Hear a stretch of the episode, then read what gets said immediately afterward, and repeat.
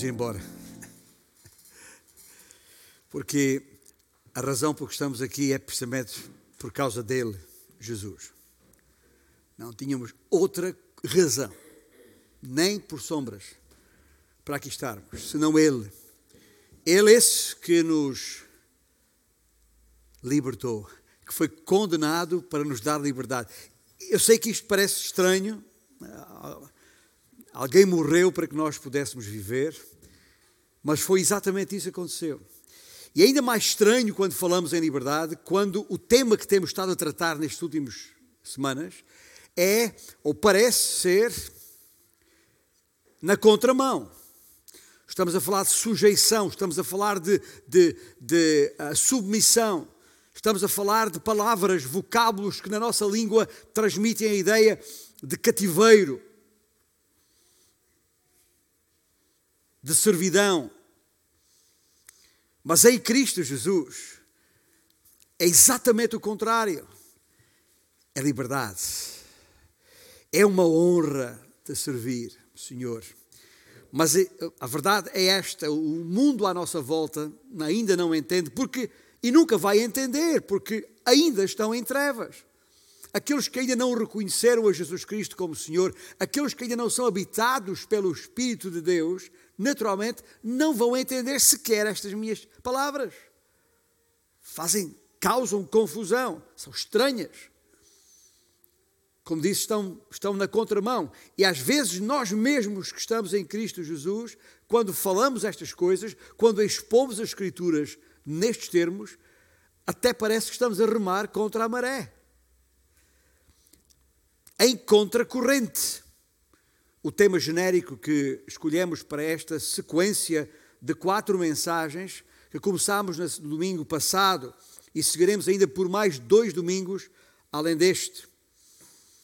Ah, e vamos continuar a considerar aquilo que oportunamente consideramos ou designamos como o quarto efeito ou produto da plenitude do Espírito, estar cheio do Espírito que é exatamente a sujeição ou submissão, palavras sinónimas que podia ser traduzido pela palavra humildade. Domingo passado falámos nisso num contexto mais uh, abrangente, a que todos nós pertencemos, independentemente de, de sermos uh, casados ou não, de, sermos, de termos filhos ou não, de termos trabalho ou não. Uh, somos todos igreja. E aí o versículo 21 do capítulo 5 de Efésios serve de, de mote.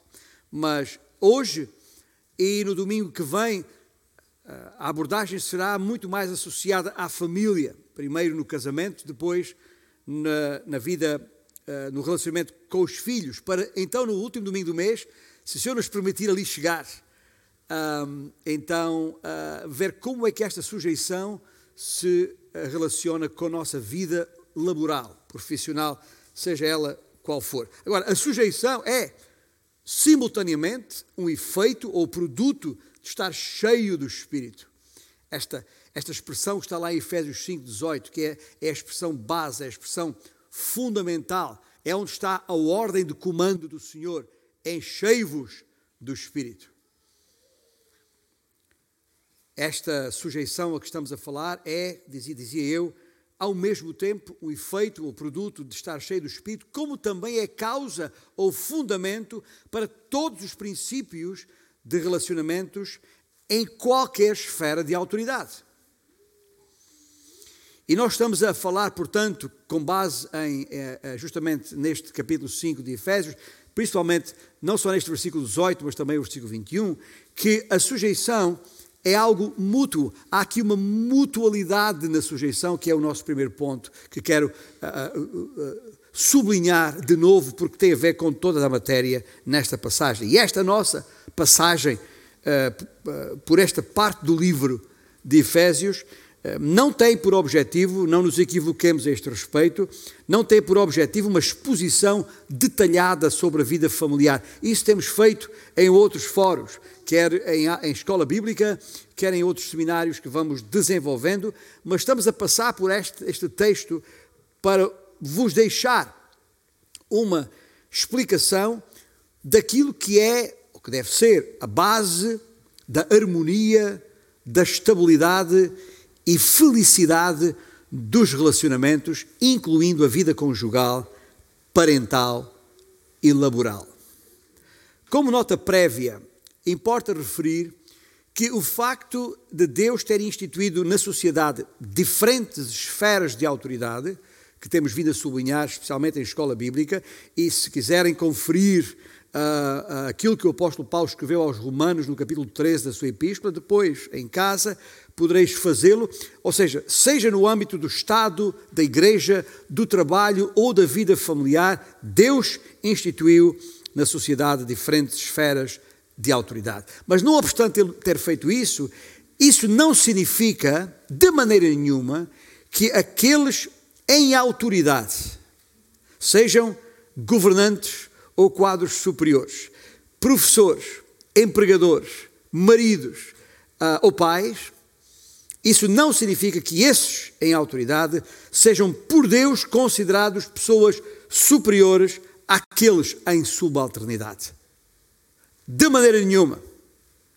De modo nenhum, diria Paulo. Mas o próprio Deus determinou que nenhuma instituição pode funcionar em condições sem um adequado sistema de autoridade e sujeição, ordem. Mas nos relacionamentos interpessoais que estabelecemos entre todos nós, tem de haver, tem de haver sujeição mútua. Porque a sujeição é uma atitude espiritual que tem de ser evidente em todos aqueles que são verdadeiramente discípulos de Cristo Jesus. E é isso que o versículo 21 de Efésios 5 inequivocamente declara: sujeitai-vos uns aos outros no temor de Cristo. Já lá vamos quanto a isso. Porque todos os crentes são espiritualmente iguais. Estou-me a lembrar das palavras que Paulo escreveu aos Gálatas, lá no capítulo 3 daquela sua epístola, aos crentes na Galácia, versículos 26 e 28, que, pois, todos, todos vós, diz Gálatas 3, 26 a 28. Todos vós sois filhos de Deus, mediante a fé em Cristo Jesus. E no versículo 28 diz: dessa arte, portanto, desse modo, não pode haver judeu nem grego, nem escravo nem liberto, nem homem nem mulher, porque todos vós sois um em Cristo Jesus. E se nos deixarmos dominar pelo Espírito de Deus, certamente nos sujeitaremos uns aos outros. Não há volta a dar. Seja em que esfera de autoridade for. Começando aqui, aqui mesmo, no contexto da própria igreja local. Mas, hoje em particular, gostaria que a nossa atenção se focalizasse na família. Porque, tal como no âmbito do Estado ou da igreja, Assim, a estrutura funcional da família requer autoridade e sujeição. Nesta, como em todas as esferas, ouça bem, porque acabamos, foi por isso que cantámos o canto que entoámos há pouco. Para entendermos, e só para começar, o melhor mesmo é começar que em todas essas esferas de autoridade, para nós, há uma autoridade suprema e o seu nome é Jesus. Podemos dizê-lo em voz alta junto: o seu nome é? Jesus. Reconhecemos isso. E sem esse reconhecimento não vale a pena continuarmos, não vale a pena sequer. Seria malhar em ferro frio, neste contexto que estamos a falar aqui. Jesus é precioso, porque está tanto no topo quanto na base desta estrutura da vida. É precioso porque é o Deus Altíssimo. Ele é o Criador e o sustentador de todas as coisas. Porque Ele se deu a si mesmo por nós, removendo a nossa culpa, cantámos há pouco sobre isto, e concedendo-nos a vida eterna. Não há, nunca houve, nem haverá pessoa mais importante em toda a história da humanidade. Eu, quando paro para pensar nisto, até me arrepio, porque às vezes a conversar com as pessoas no nosso dia a dia, e basta passar, ainda que não pare nas redes sociais, basta passar por lá para percebermos como as pessoas dão valor porque conhecem alguma celebridade, ou porque têm contacto com alguma celebridade, ou porque tomaram café com alguma celebridade, ou porque se correspondem com alguma celebridade. As pessoas vivem Epá, eu, eu, eu conheço, eu não vou nem usar nenhum exemplo aqui, porque não preciso, as celebridades são conhecidas por si, e eu não quero aqui valorizá-las ainda mais. Quando, afinal de contas, para nós, não há, não houve, nem pode haver pessoa mais importante em toda a história da humanidade. E conhecê-lo, conhecê-lo é mais valioso do que conhecer o universo de todas as celebridades à face da terra. O apóstolo Paulo pôs as coisas na sua epístola aos Filipenses só para perceber da seguinte forma: ele, afinal, uma celebridade. Eu considero todo o meu currículo, tudo aquilo que eu sou, toda, toda a, minha, a minha linhagem como esterco. Porque para mim só tem uma razão, só tem um, um alvo na vida: conhecer a Cristo. É, é importante que nós pensemos dessa mesma forma. E se calhar é bom que pensemos ainda enquanto é tempo, enquanto ainda estamos aqui, porque quando tudo isto acabar, e isto não me refiro à pandemia, ou a vida aqui, tal como a conhecemos agora, porque um dia o Senhor vai pôr termo a este estado de coisas. Mas quando tudo isto acabar e estivermos na Sua presença, lá nas alturas, Talvez vamos sentir alguma vergonha por, por não lhe ter dado aqui, enquanto aqui, a importância de vida ao seu nome. Por, não, por termos pensado tão pouco nele. Por termos aprendido tão pouco dele. Por termos falado tão pouco com ele e dele. Por lhe termos dedicado porção tão pequena do nosso próprio coração por lhe termos desobedecido tantas vezes, subvalorizando, para não dizer menosprezando, o seu próprio senhorio. E só então, bah, lá naquele dia, um dia, só então perceberemos porque é que não fomos tão felizes como podíamos ter sido. No trabalho, na escola, lá em casa e até na igreja. Só então perceberemos quanta alegria desperdiçada, quanta autenticidade perdida quanta mentira forjada só por não lhe termos dado o comando de todo o nosso cotidiano. E eu estou a dizer que, enquanto ah, estabeleço aqui a, a mutualidade na sujeição em todas as esferas de autoridade, para dizer-vos, e estou a falar-vos disso, de quão precioso é Jesus. Porque se não percebermos quão precioso é Jesus, não conseguiremos perceber a preciosidade da família que é o segundo ponto, já agora, que queria que guardássemos hoje.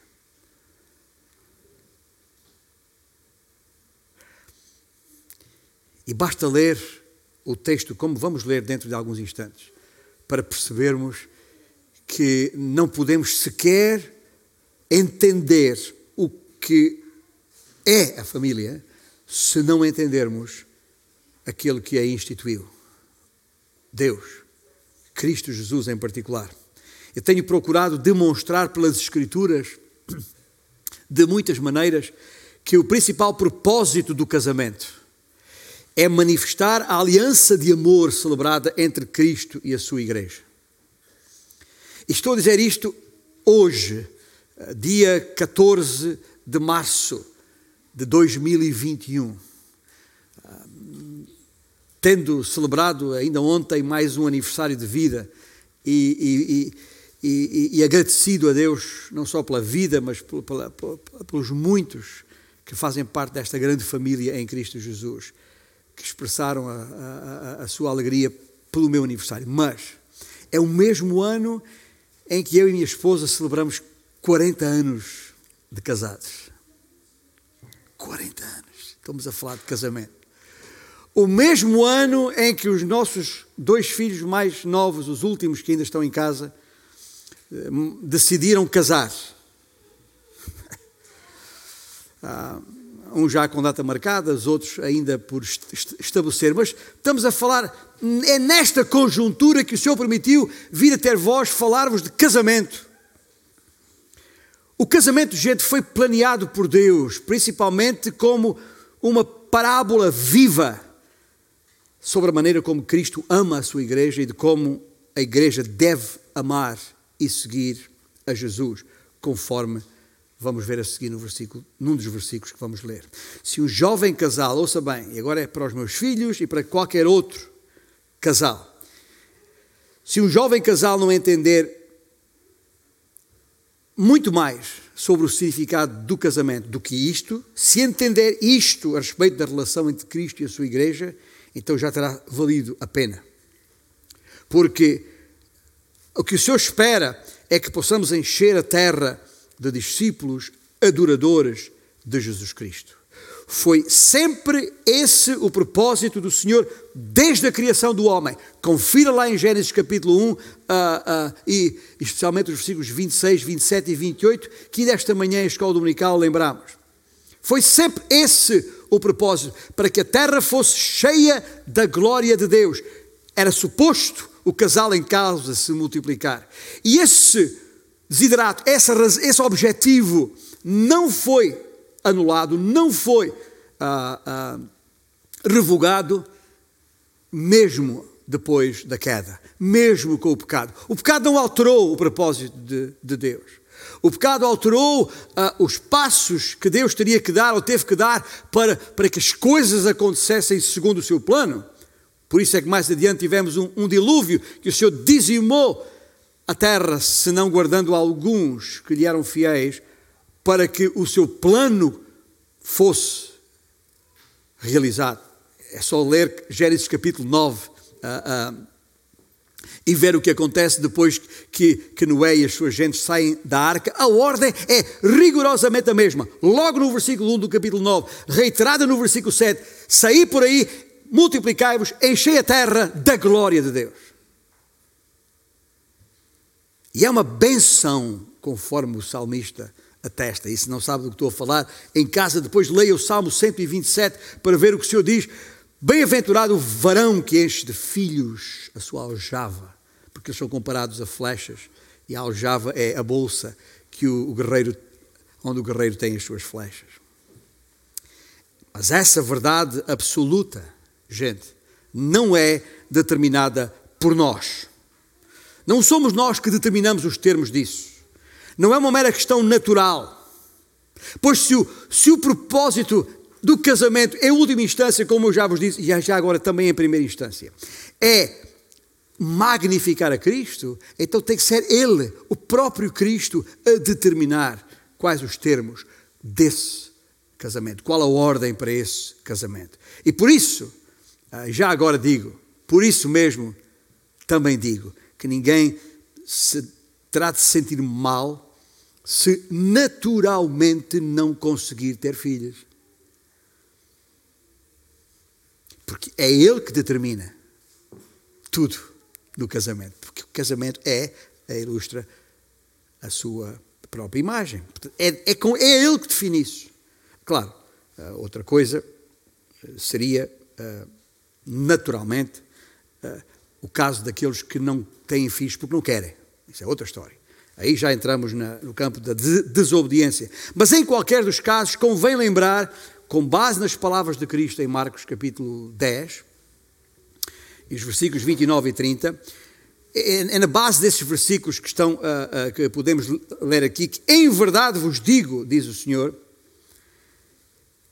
que ninguém há que tenha deixado casa ou irmãos, ou irmãs, ou mãe, ou pais, ou filhos, ou campos, por amor de mim e por amor do Evangelho, que não receba já no presente o cêntuplo de casas, irmãos, irmãs, mães, filhos e campos com perseguições, e no mundo por vir a vida eterna.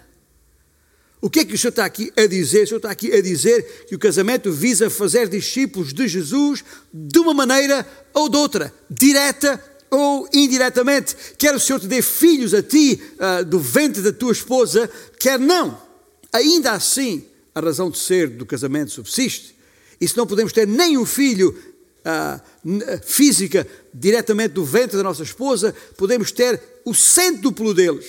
Fora disso, o objetivo não se altera, ainda enquanto marido e esposa temos que ter isso em mente. Aliás, o apóstolo Paulo confirma exatamente esta doutrina, uh, escrevendo aos Romanos, capítulo 9, versículo 8, quando diz: Isto é, estes filhos de Deus não são propriamente os da carne, mas devem ser considerados como descendência, os filhos da promessa. É lindo. A palavra de Deus é inequívoca e, e a, a, mensagem é tão uniforme que passar ao lado disto é só por displicência, só por negligência. Se é verdade que Jesus desejou tanto ser o Senhor da tua vida, ao ponto de dar a sua vida por isso, então não fará qualquer sentido que Ele queira ser Senhor apenas de uma parte da tua vida. Não, Ele quer Senhor de toda e qualquer parte da tua vida. Agora, eu sei que todos nós queremos ter um lar feliz. As pessoas pelo menos dizem isto. E não há quem não deseje ter uma família com, com um sentido de propósito e missão em causa. Ou seja, o casamento é muito mais, a família é muito mais do que a mera satisfação dos desejos cotidianos, ter trabalho, ter, ter saúde, uh, encaminhar os nossos filhos para os estudos, não faltar nada em casa, ter casa, carro, enfim, estas, isto dia a família, se nós limitarmos o nosso conceito de família, a razão de ser de, da família, apenas a isto, não vale a pena, porque não foi para isso que o Senhor instituiu a família. Mas há um propósito maior, muito maior, está aqui em causa e que não podemos passar ao lado disto. É verdade, nós queremos famílias onde todos possam prosperar, florescer e certamente não fracassar.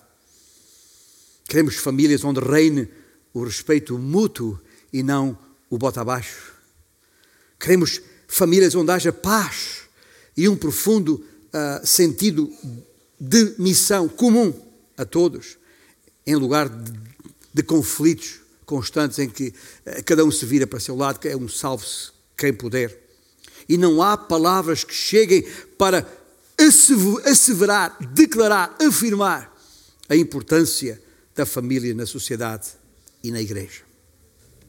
E é crucial, a família, é absolutamente crucial para o desenvolvimento da personalidade dos filhos, ah, para ah, também dos papás e das mamães, às vezes pensamos que a família ou que os papás e mamães existem apenas para os filhos, mas também os filhos existem para os papás e para as mamães. E essa harmonia, estabilidade, felicidade, falamos, tem que ser uh, associada a todos os que integram a família. Mas isso que eu estou a falar só será possível se todos entenderem o lugar que o Senhor Jesus terá que ter nesse processo. Só fará sentido se rendermos as nossas vidas a Ele como Salvador e Senhor. E portanto, se ainda não fez isto na sua vida, se ainda nem entendeu porque é que Ele veio, porque é que Ele, ele se fez homem, foi à cruz do Calvário morrer em teu lugar, em meu lugar, nós, pecadores, e como tal merecedores da morte, da separação eterna de Deus, e Ele morreu em nosso lugar para pagar o preço da nossa culpa para nos libertar e não fôssemos e não houvesse sobre nós nenhuma condenação. Ele fez tudo isso. Se ainda não percebeste isto, então praticamente tudo o que eu estou a dizer até agora e direi depois deste momento ainda será difícil de entender, se não impossível. A preciosidade a preciosidade do fundamento da família que é Jesus é que revela quão preciosa a família é. Por outras palavras, se desejamos que o Espírito de Deus transforme a nossa vida familiar num dia a dia, num cotidiano de adoração a Cristo, então temos de a Ele render as nossas vidas e render tudo e não apenas parte de nós. Pois foi para isso foi para isso que o Espírito Santo veio habitar em nós. E daí a ordem, no princípio deste nosso texto, enchei-vos do Espírito, porque na nossa carne, por nós mesmos, esquece. Sujeitar-se, sujeitar-se um ao outro, esposa.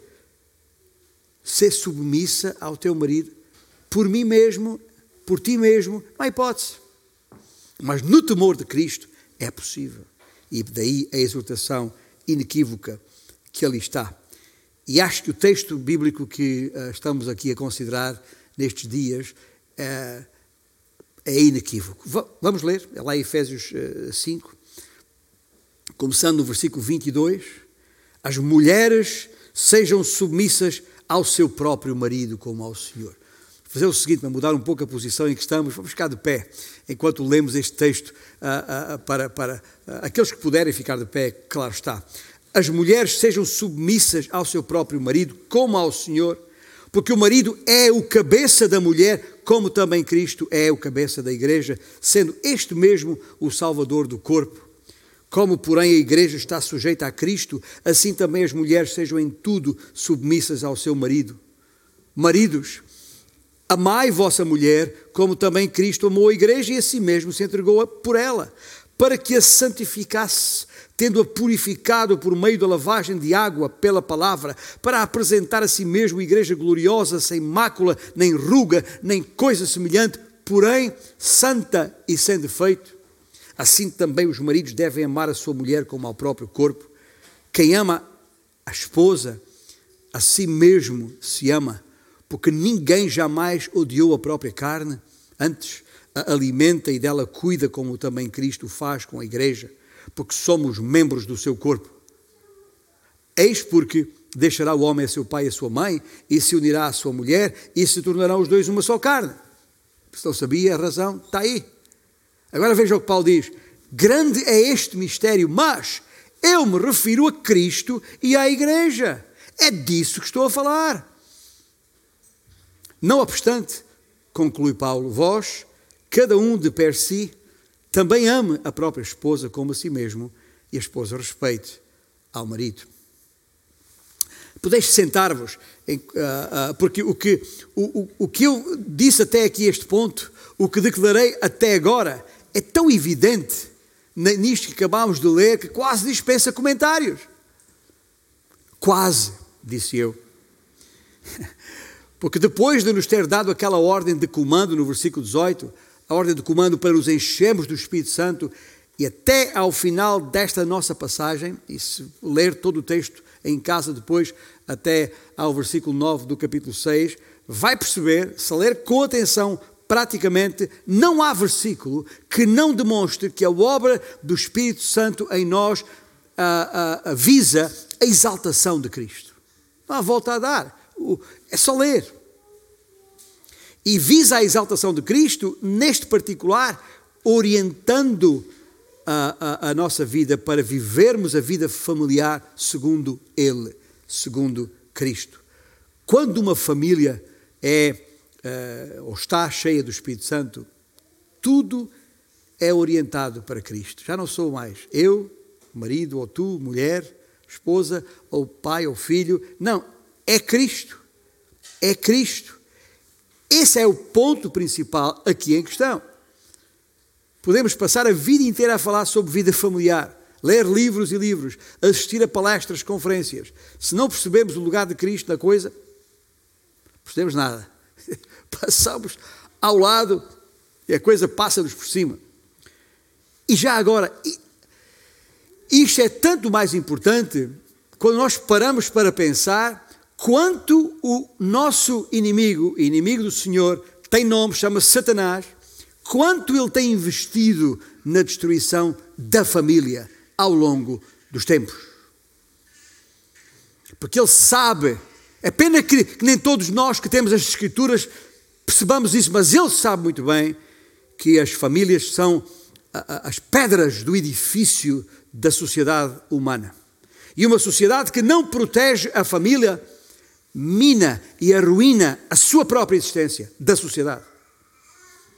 A esfera de autoridade da ordem de Deus para a família constitui a base de todas as outras esferas de autoridade e no ordenamento preconizado por Deus para a sociedade. E é a garantia da permanência dos seus valores que vai trazer equilíbrio, que vai trazer estabilidade e que vai trazer a capacidade em corresponder às razões da sua própria existência. Ou é isso, ou é a anarquia com o consequente caos. A família só pode ser aquilo porque Deus a concebeu se cada um de nós e todos os elementos que a compõem forem aquilo que Deus preconizou que fôssemos.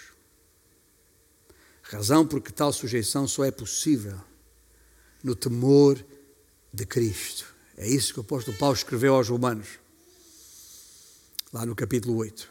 Conformes à imagem do seu Filho. E quando controlados pelo poder do Espírito, conforme vimos, então sim, é possível que a família corresponda à razão por que Deus a instituiu. Na família, como na família de famílias, que é a igreja. Todos e cada um dos seus relacionamentos terão de ser controlados pelo amor e conduzidos pela sujeição, pela mútua sujeição. Quando pensamos e nos referimos a esta passagem em Efésios 5, quase inevitavelmente a ênfase é dada quase sempre ao versículo 22, onde à esposa é ordenado que se sujeite ao seu marido.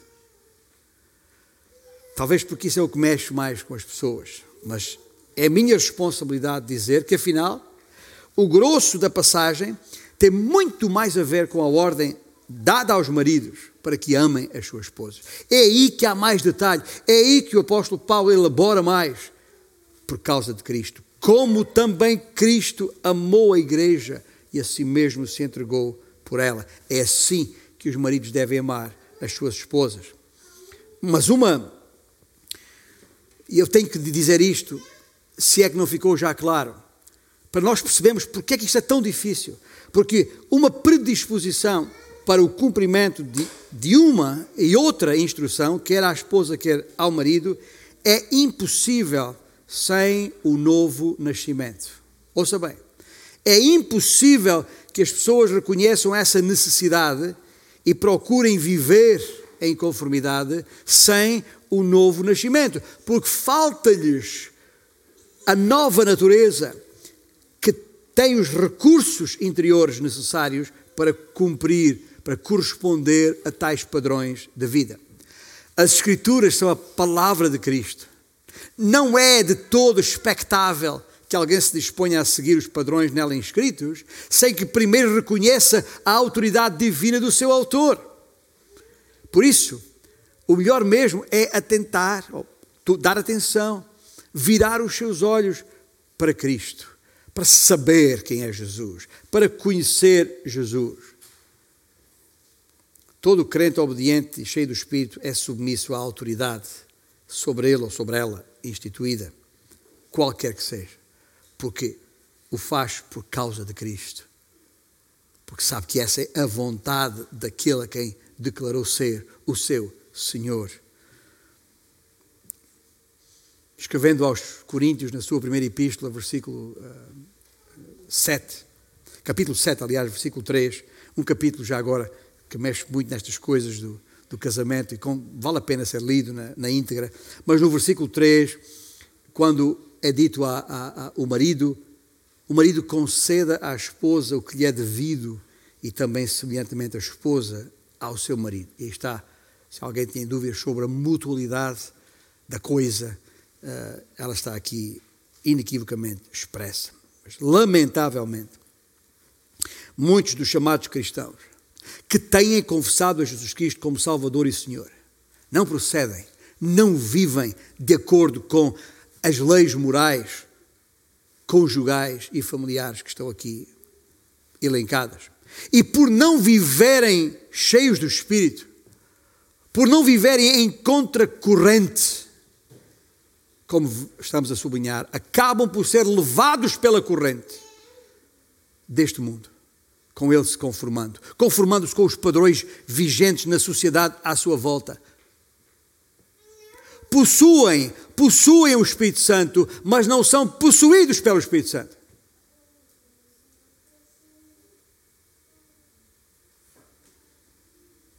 Razão porque há lamentáveis exemplos de vida familiar entre os crentes, em alguns casos piores do que aqueles que há entre os descrentes.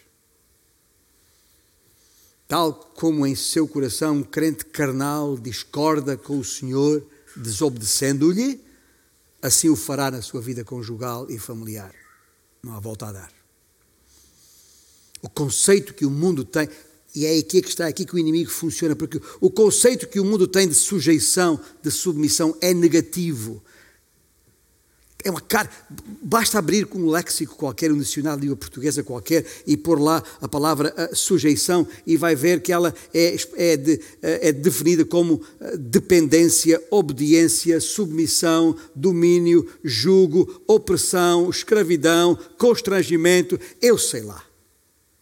É uma carga negativa que o mundo oferece à palavra sujeição, quando é uma benção aos olhos de Deus no contexto.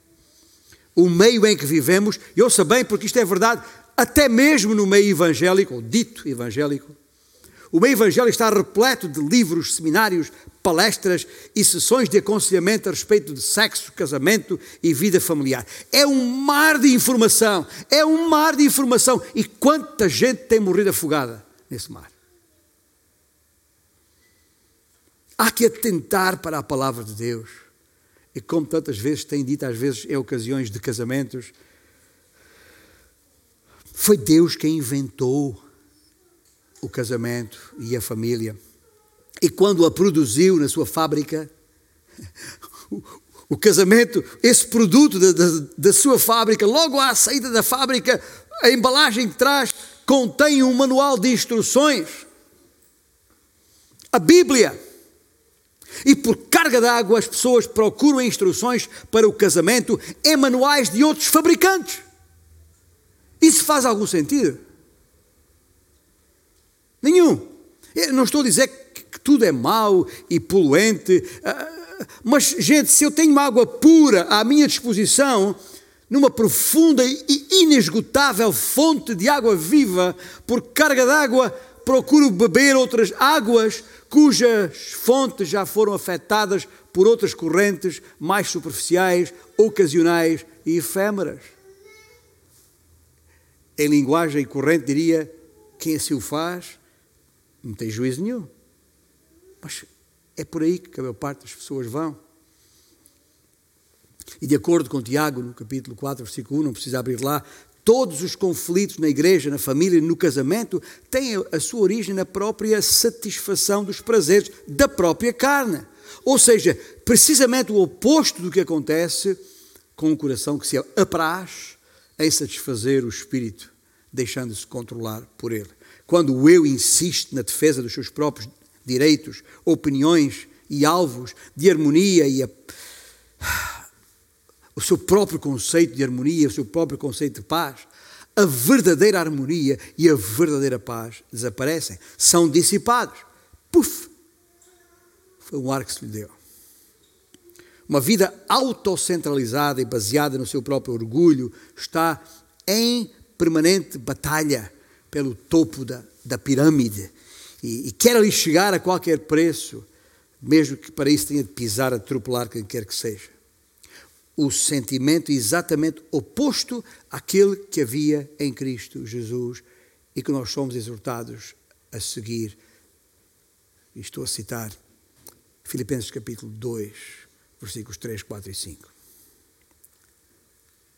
Percebemos a, a mutualidade da sujeição, percebemos a preciosidade da família.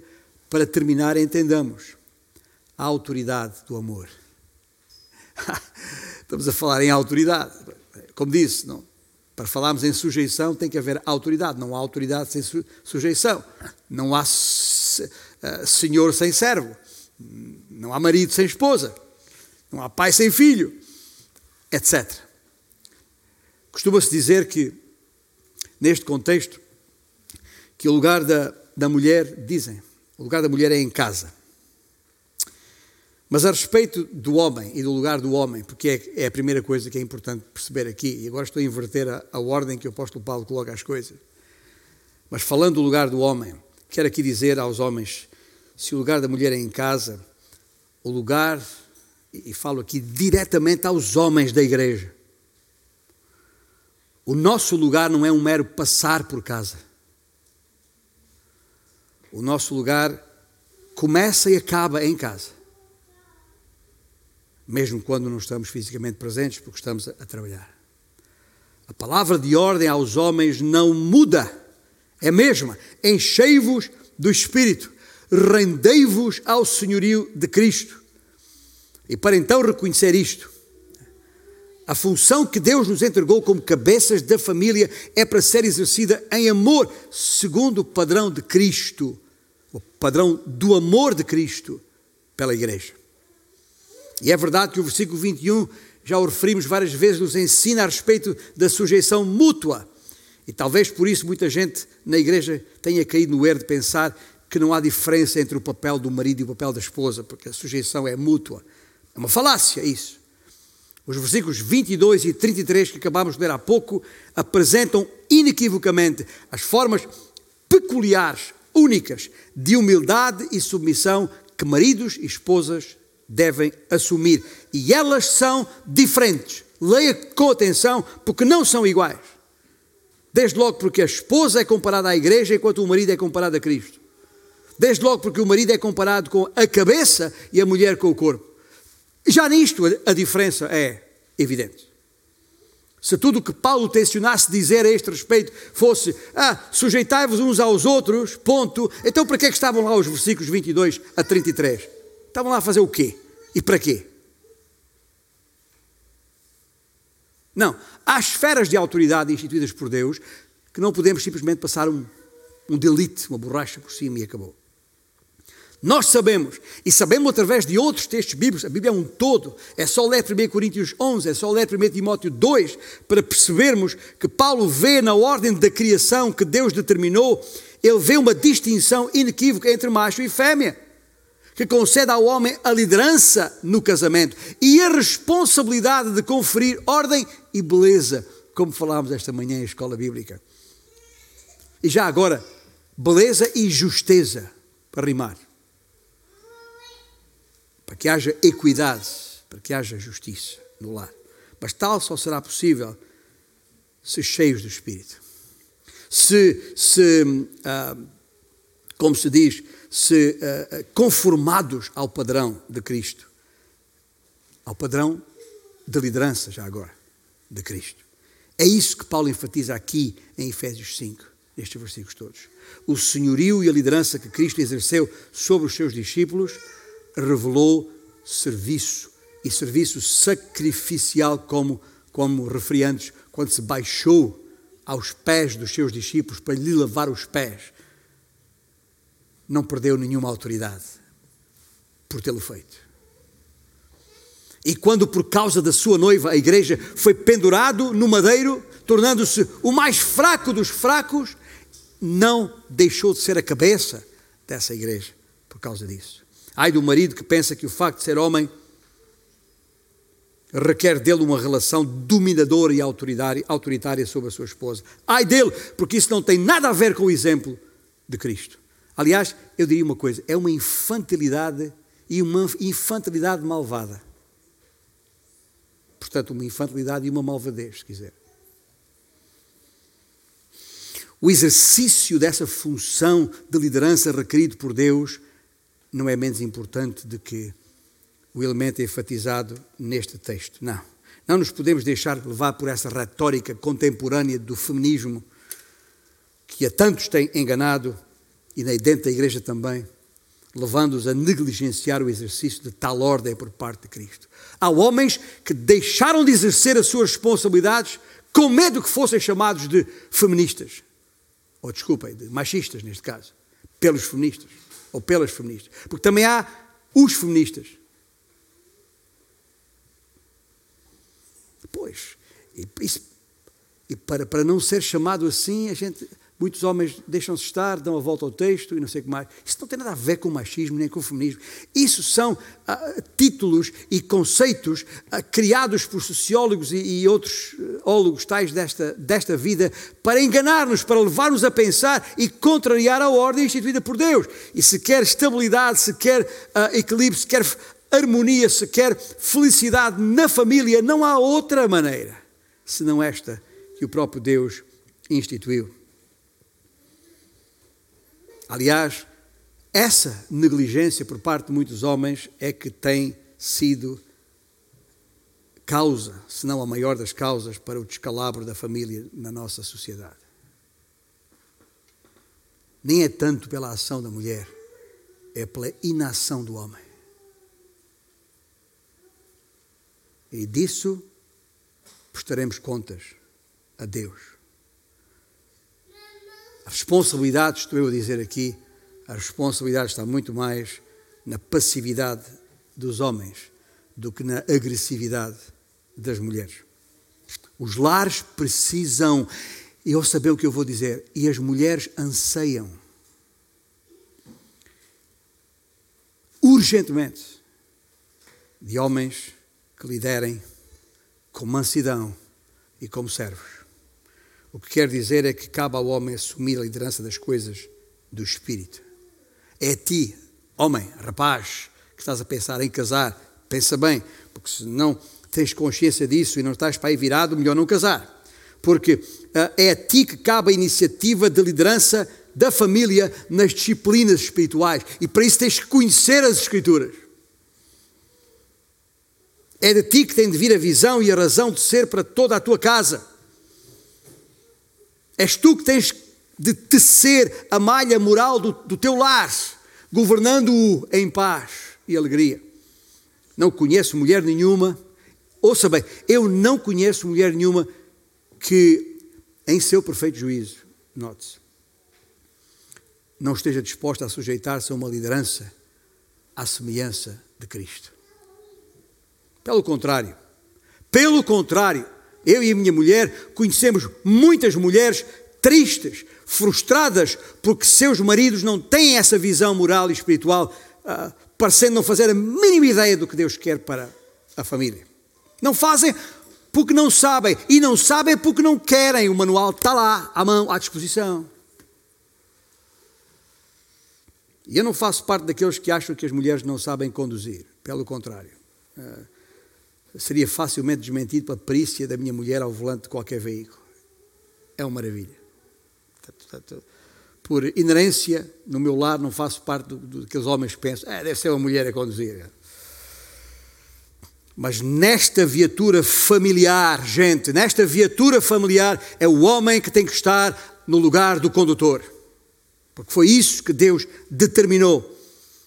Aqui e agora, diante do Senhor e da congregação dos santos, aqui reunidos ou ali, em casa ouvindo, declaro, desafio todos os homens a fazerem em conformidade e já agora a fazerem melhor do que eu. Isto a propósito do, lar, do lugar da, do homem, mas deixe-me fechar com uma referência ao lugar da mulher, necessariamente. Que no texto é mais breve.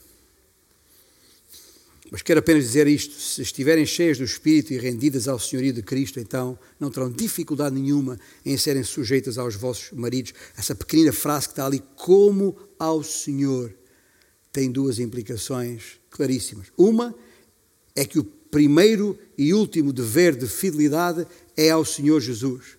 E é desse dever que derivam todos os outros. E a outra implicação é que os outros deveres de fidelidade estão condicionados à vontade de Cristo. O que significa que, uh, que a maneira como a submissão de uma esposa acontece tem a ver com a qualidade de liderança do seu marido. Se o marido for um homem santo, com uma visão bíblica da vida e lidera a família segundo o Espírito, aquela santa mulher, a minha Santana, por exemplo, vai se alegrar na liderança do seu marido, apoiando-o nisso, apoiando-o nisso. Se ao invés ela achar que ele tem uma visão espiritual fraquinha, inadequada, com orientações não, não bíblicas, ela não vai deixar-se ficar. Não vai. Naturalmente, não vai. Vai, mas, mas quando eu digo não vai deixar-se ficar, não estou a dizer isto no sentido negativo, não. Estou a encorajar as mulheres a não se deixarem ficar. É isso que eu estou a fazer. Ah, é, é, é com o espírito manso questioná-los. Até, até, para, até para evitar que ele meta os pés pelas, pelas mãos. E tropece e caia. Nem a liderança do marido significa infalibilidade e hostilidade à correção, nem o envolvimento da esposa na correção do caminho significa necessariamente insubordinação. Mas se uma mulher crente for casada com um homem que não providencia visão, nem direção moral ou espiritual, a sua maneira de se sujeitar será necessariamente diferente. Sujeitando-se ao senhorio de Cristo, ela não será, obviamente, cúmplice do pecado do marido quando exista, ainda que ele possa existir nisso. E sempre que possível, dará aos seus filhos a orientação espiritual e moral que eles precisam. Mas isso fará sempre sem altivez, procurando ajudar o seu marido a entender tranquila e, e gentilmente que essa sua disposição não é por insubordinação a ele, mas por fidelidade a Cristo. Amém? Agora, de pouco servirá dar-lhe um sermão a um homem destes. Não vale a pena. Você está aí, homem? Não, não, não, não, não, não, não. Porque no fundo do seu ser, crente ou descrente, persiste no homem aquele sentimento terrível de culpa próprio de quem sabe que não está assumindo a sua responsabilidade. Está lá. Há que dar-lhe espaço e procurar ganhá-lo com o poder do seu próprio exemplo. Não é isso que, que Pedro sugere na sua epístola, na sua primeira epístola, capítulo 3? Lembra estes versículos? Em 1 Pedro 3, o que é que diz lá? Mulheres, sede vós igualmente submissas, e não é Paulo a falar, é Pedro, a vosso próprio marido, para quê? Para que, se ele ainda não obedece à palavra, seja ganho sem palavra alguma, por meio do procedimento de sua esposa, a observar o vosso honesto comportamento cheio de temor. Em suma, e fechando, direi que também no casamento há um inequívoco padrão de relação autoridade-subalternidade de liderança e de alegre suporte a essa liderança. Foi concebido por Deus e a nós revelado para a nossa felicidade. A questão que temos que colocar a nós mesmos, basicamente, e depois de tudo o que foi dito, e não foi pouco, a pergunta que temos que fazer a nós mesmos é: vivemos ou não cheios do Espírito? Vivemos ou não rendidos ao senhorio de Cristo? Porque num caso ou noutro, maridos ou esposos, se assim não for, esquece lá isso. Não há hipótese. Vamos ficar de pé e vamos entoar juntos um último canto, outra vez com a nossa mente virada para Cristo. Espero que sempre, ao sair daqui, porque só em Cristo isto é possível. O resto é conversa fiada. Não tem maneira.